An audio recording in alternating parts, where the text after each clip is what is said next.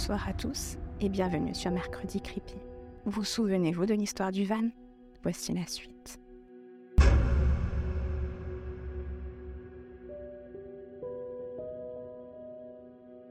Encore des touristes égarés, sûrement partis pour une virée dépaysante. Je me demande s'ils savent lire. Les panneaux sont légion là-bas, surtout depuis qu'ils ont découvert que la nappe phréatique avait été contaminée par des pesticides utilisés pour la culture de sapins. Vive Noël La terre est stérile, les plantes et arbres sont mourants et la faune ne s'approche plus de cette zone.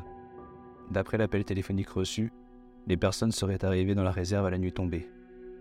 Même si l'appel était anonyme, on savait très bien qui c'était. Ben était le dernier habitant avant l'entrée dans la forêt. Chaque personne qui voulait s'aventurer par ici passait devant sa fenêtre. Je l'aime bien ce Ben, avec son aspect bourru. Il veut aider la police sans pour autant se faire justice soi-même. Quand je l'avais rencontré pour la première fois, il m'avait fait comprendre que cette forêt, il la connaissait comme sa poche, mais que ça faisait plusieurs années qu'il n'osait plus y mettre les pieds. Du coup, personne n'avait le droit d'y entrer selon lui. Je n'avais rien pu tirer de plus de notre entrevue, qu'il avait déjà disparu derrière sa porte mal huilée. Cela n'empêche qu'une fois arrivé sur les lieux, j'ai une certaine appréhension. Je devais être le plus proche agent du coin, car je suis seul. Pas de lumière, pas de bruit. Le poste a reçu l'appel 20 minutes auparavant. Une seule route permet de quitter la zone. Il est donc impossible qu'ils aient quitté l'endroit. D'un rapide coup d'œil, je distingue deux vannes avec ma torche. L'un d'eux est très vieux, comme s'il était resté ici des années. La mousse a pris du terrain sur les vitres. Impossible de voir à l'intérieur sans forcer la porte.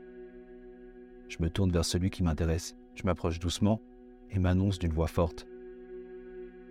Est-ce qu'il y a quelqu'un ici?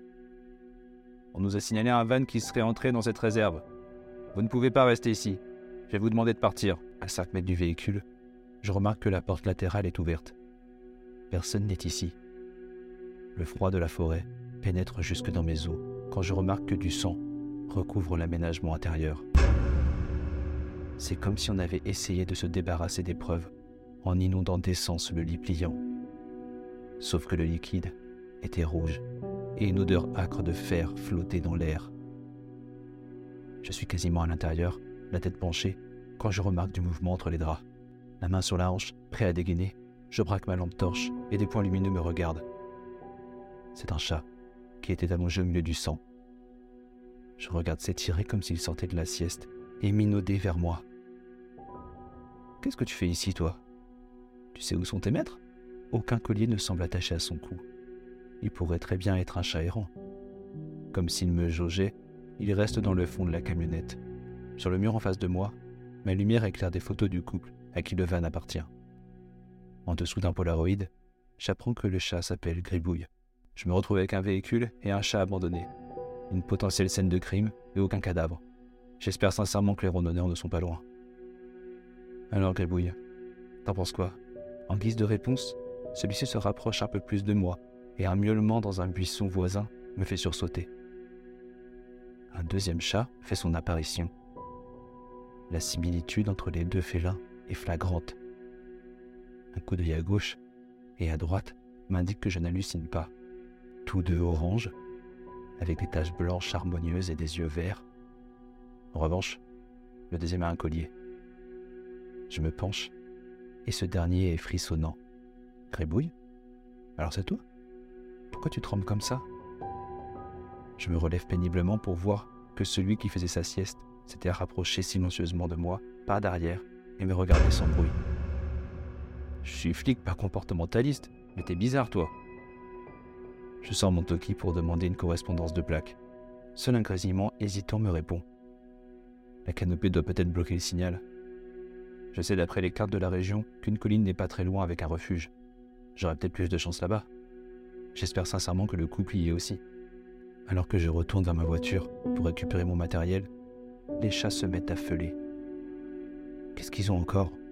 Je n'ai pas le temps de réagir que le deuxième chat se jette sur le premier. Une attaque aussi rapide ne pouvait pas être esquivée. Et pourtant, le chat sans collier ne sembla pas broncher et leva simplement la patte pour assommer l'attaquant. Tout se passe à une vitesse surhumaine et ma lampe torche s'éteignit. Je n'avais plus aucun visuel sur les félins et je me retrouve dans une pénombre inhabituelle. Le silence est tout aussi lourd. Je n'entends rien et ne vois rien. Mon Toki ne répond toujours pas. Dans le noir, je devine une forme qui descend de la camionnette. Des bruits de griffures et de morsures se font entendre. À reculons, élément en arrière, je cherche mon véhicule. Bordel, j'étais garé si loin que ça Je me tourne au bout de 20 mètres et me rends à l'évidence. Je suis perdu. Aucune idée d'où je suis.